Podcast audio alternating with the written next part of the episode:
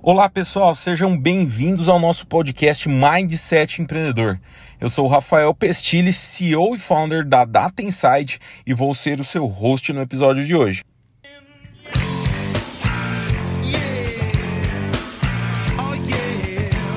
Nesse episódio, vamos trazer alguns insights sobre a jornada de venda, mais especificamente três equívocos que pessoas e empresas têm em relação à jornada de venda. O primeiro e mais grave é você achar que já conhece seu cliente.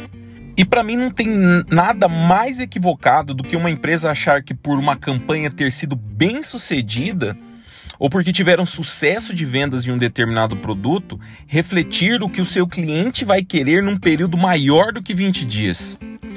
Estou usando 20 dias aqui para te dizer de forma exagerada que o seu cliente é uma pessoa e, como tal, tem demandas práticas no dia a dia. Tem suas escolhas lastreadas pelas mais diversas situações. Logo, práticas constantes de percepção de ambiente de negócio e de comportamento são fundamentais. Um segundo equívoco é acharmos que a jornada do seu cliente acaba quando você emite a nota fiscal. Se você é familiarizado com CAC, o custo de aquisição do cliente, você percebe que o custo de trazer um cliente novo para o seu negócio é mais caro do que mantê-lo comprando com você. E é comum em negócios atualmente até demorar dois ou três compras para que esse custo de aquisição seja pago.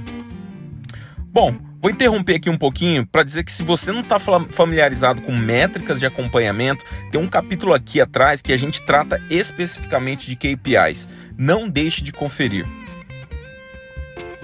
Então, problemas como atraso na entrega, produto chegando com avarias, mau funcionamento do produto, tipo de serviço prestado em desacordo com o contratado ou isso não estava incluso no seu pacote, entre outras coisas, fazem sim parte dessa jornada e interferem diretamente em se esse cliente volta a te consumir ou se indica isso para uma outra pessoa. Essa segunda, se o seu cliente indica você para outra pessoa, impacta diretamente nesses custos de aquisição do cliente. Dado que esse dinheiro que seria investido nesse novo cliente vai ser diluído entre todas as captações de clientes, diminuindo então o seu CAC, e o que por sua vez impacta na última linha do seu negócio. E por último, e não menos importante, gostaria de destacar novos canais de relacionamento com o cliente. E aí, tudo bem? Estou interrompendo um pouquinho aqui, invadindo esse episódio para dizer que tem conteúdos muito, muito legais também lá na nossa plataforma do Instagram. Então não deixe de seguir a gente lá em rafael.pestile com dois L's e E no final. E por último, e não menos importante, gostaria de destacar novos canais de relacionamento com o cliente. Nada contra empresas de panfletagem ou de outdoor, mas se de fato esse business fosse relevante, nós todos teríamos um. E eu seria o primeiro a investir num negócio desse. Falo com muita gente que diz que inteligência artificial, machine learning ou IoT aplicada à voz são coisas muito futurísticas e muito longe de serem colocadas em prática.